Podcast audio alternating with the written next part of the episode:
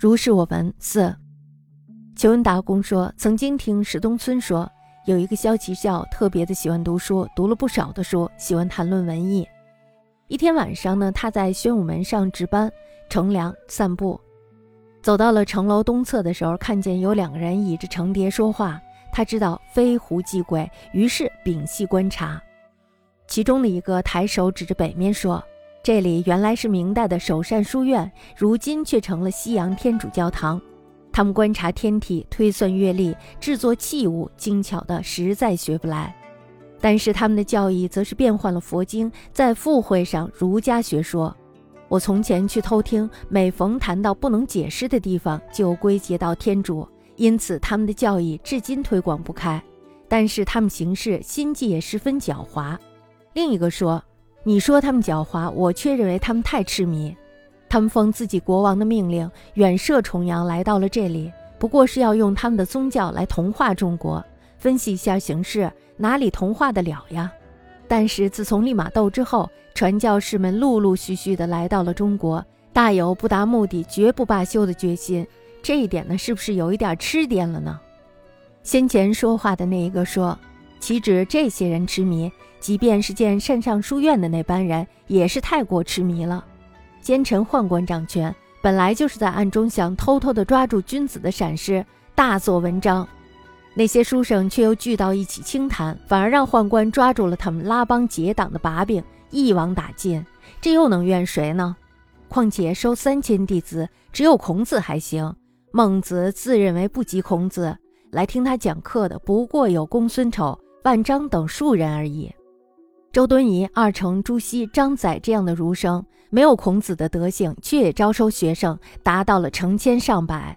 君子小人混在了一起，以至于门户相争，结成朋党，而国家也随之灭亡了。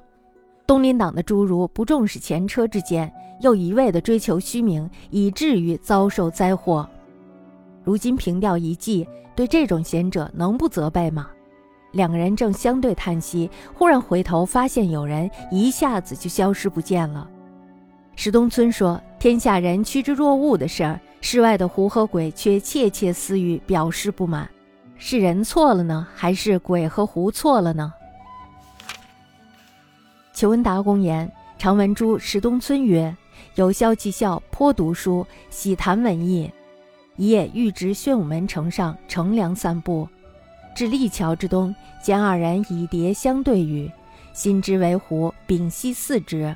其一举手北指曰：“此故名首善书院，今为西洋天主堂矣。其推卜星象，制作器物，实巧不可接。其教则变换佛经，再复以儒理。”吾囊往窃听，每谈至无归宿处，则以天主解结，故其不能行。然观其做事，心计亦殊狭。其曰：“君为其侠，我则怪其太痴。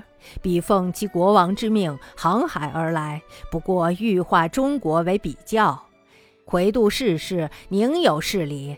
而自利玛窦以后，源源续至，不偿其所愿，终不止，不亦颠语？其又曰：“岂但此辈痴，既比见首善书院者，亦复大痴。兼当秉国，方因思君子之系，思其底牌，而群聚轻谈，反欲以勾党之题目，一网打尽，亦复何由？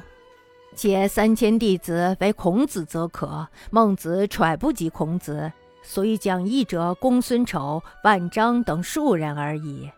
骆敏诸儒无孔子之道德，而一朝聚生徒，迎千累百，萧鸾并集，门户交争，遂酿为朋党，而国随之亡。东林诸儒不见富者，又慕虚名而受实祸。今平调遗宗，能无责备于贤者哉？方相对叹息，忽回顾见人，毅然而面。东村曰。天下趋之若鹜，而世外之孤鬼，乃切切不满也。人物也，狐鬼物也。